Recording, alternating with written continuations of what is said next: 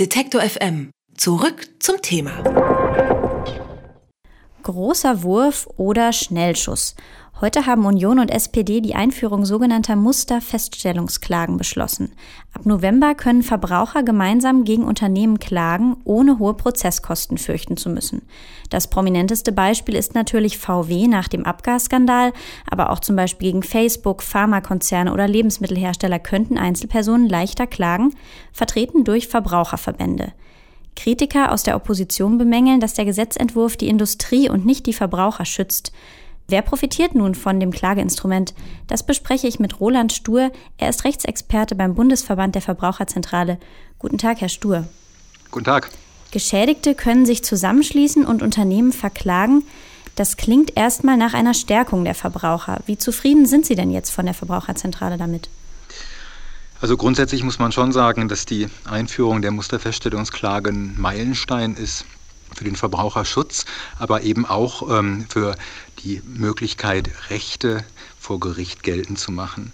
Da ist bislang in Deutschland jeder auf sich selbst angewiesen. Man kann immer mal im kleinen Umfang vielleicht einen Anspruch mit Hilfe einer Verbraucherzentrale geltend machen oder man kann vielleicht seinen Anspruch auch an Rechtsanwälte abtreten das hat aber alles Nachteile. Die Möglichkeit, sich wirklich zusammenzuschließen und ohne Risiken, zunächst mal ganz ohne Risiken und Kosten abzuwarten, dass es ein Grundurteil, ein Musterurteil gegen ein Unternehmen gibt, was dann auch bindend ist, auf das man sich dann einstellen kann, um seinen eigenen Anspruch durchsetzen zu können, die Möglichkeit gibt es bislang nicht. Also von daher wirklich ein Meilenstein im Verbraucherschutz.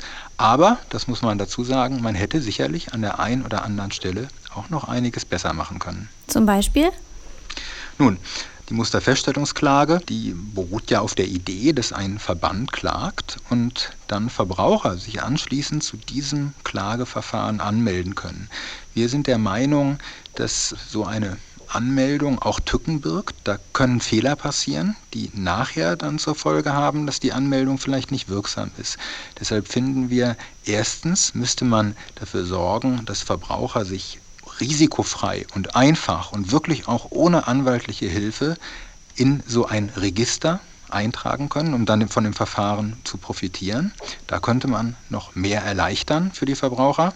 Und die andere Frage ist, ob man vielleicht nicht für die ganz zentrale Wirkung, nämlich die Verjährungshemmung, die dafür sorgt, dass der Anspruch des Einzelnen während des Musterverfahrens nicht verjährt und dann nicht mehr durchsetzbar ist, für diese Wirkung könnte man auch sogar auf ein Register verzichten. Man könnte einfach sagen, dass die Musterklage alle Ansprüche der Verbraucher sozusagen vor der Verjährung schützt. Solche Regelungen haben wir zum Beispiel im Kartellrecht, aber auch in Frankreich.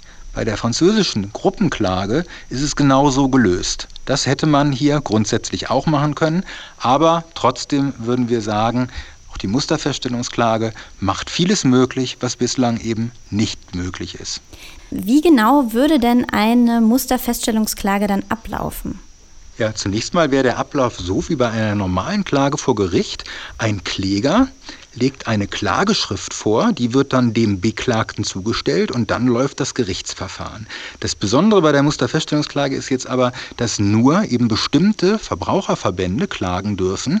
Die reichen dann so eine Klageschrift ein und dann kommt das Besondere des Musterfeststellungsverfahrens. Das Gericht eröffnet ein Klageregister und in dieses Klageregister können sich dann betroffene Verbraucher eintragen.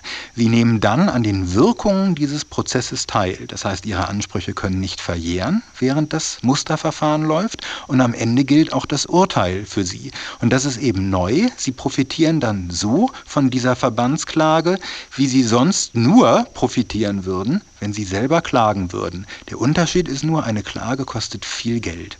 Und die Musterfeststellungsklage oder der Anschluss daran, die Anmeldung, kostet gar nichts und ist relativ einfach, mit, auch mit einer E-Mail, dann zu dem Klageregister durch Anmeldung möglich. Die Verbraucher werden ja durch Verbände vertreten werden. Welche Anforderungen müssen denn erfüllt werden, damit man als Kläger zugelassen wird? Nun, Wir haben in Deutschland ja Verbandsklagerechte. Die Kriterien, die man da erfüllen muss, die gelten dann europaweit in etwa einheitlich. Es müssen Verbraucherverbände sein. Wir haben in ganz Europa solche Verbraucherverbände und die können dann auch jeweils in anderen europäischen Staaten klagen.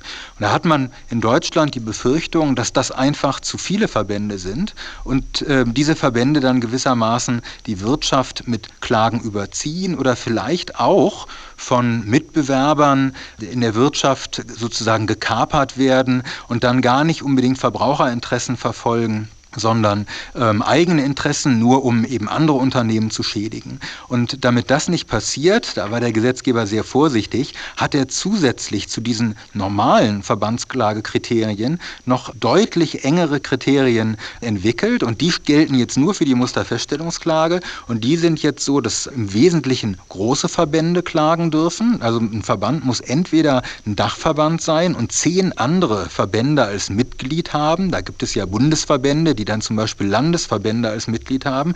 Das ist das eine Kriterium. Oder alternativ mindestens 350 natürliche Mitglieder haben, also ganz normale Menschen, die Mitglied werden. Darüber hinaus muss klar sein, dass der Verband Verbraucherinteressen wahrnimmt. Er darf also jetzt nicht gewerbsmäßig handeln. Er muss vor allem Verbraucher beraten und aufklären, informieren.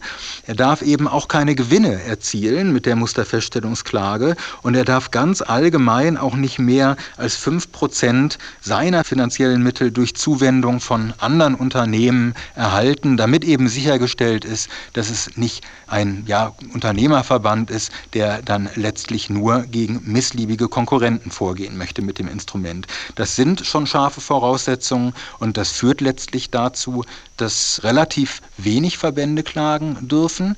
Eine Ausnahme gibt es eine gewisse Privilegierung für die Verbraucherzentralen, die gewissermaßen von Gesetzes wegen klagebefugt sind. Und ähm, wurden dadurch jetzt prominente Beispiele, prominente Verbände ausgeschlossen durch diese Kriterien? Naja, man muss mal schauen, es sind im Wesentlichen die großen prominenten Verbände, wo man sagen wird, die sind dabei. Die Verbände, die eben bekannt sind, ähm, neben dem Verbraucherzentrale Bundesverband wäre das dann vermutlich der ADAC, der dann auch klagen kann. Vielleicht noch der ein oder andere große Umweltverband.